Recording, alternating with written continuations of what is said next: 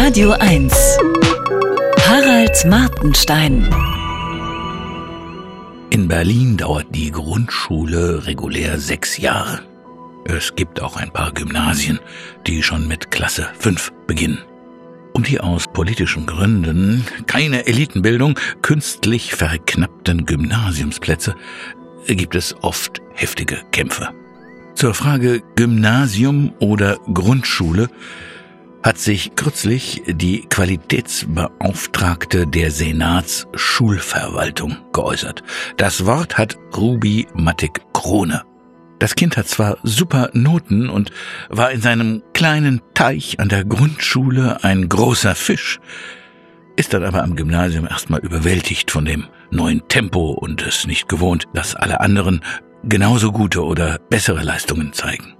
Stimmt, so war das. Daran erinnere ich mich noch.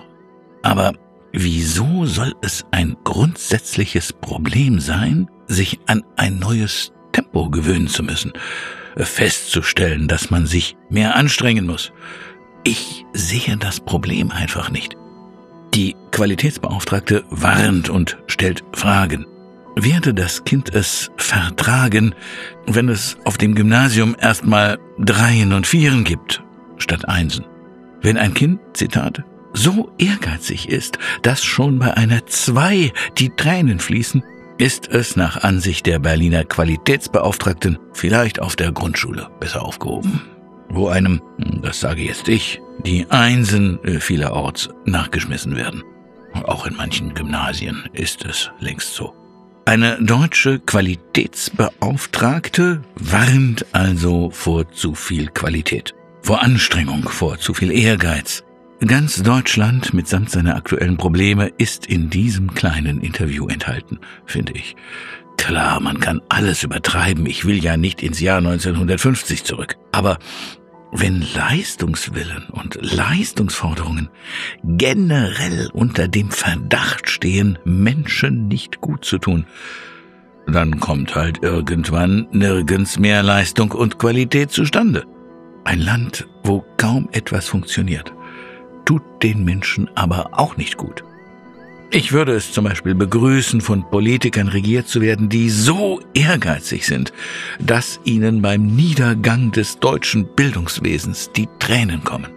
Beim Fußball gibt's nach dem Willen des DFB für die Kleinen jetzt vier Tore statt zwei, damit es für sie einfacher wird, Tore zu schießen.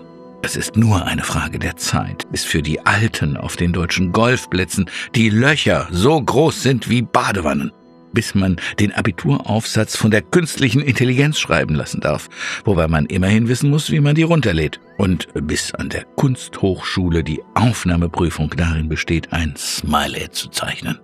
Niemand soll mehr weinen müssen, weil er oder sie etwas nicht kann. Diesmal hat's mich übrigens richtig erwischt. Mein erstes Corona war ein softer Typ wie Ryan Gosling in Barbie.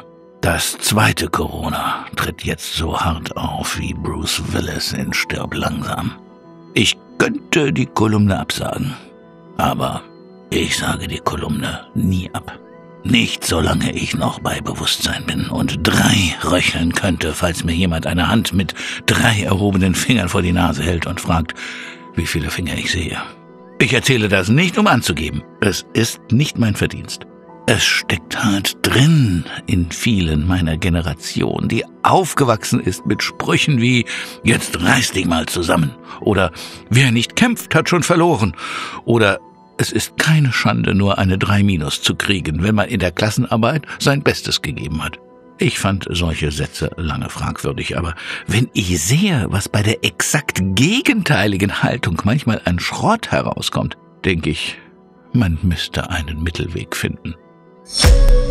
Harald Martenstein auf Radio 1.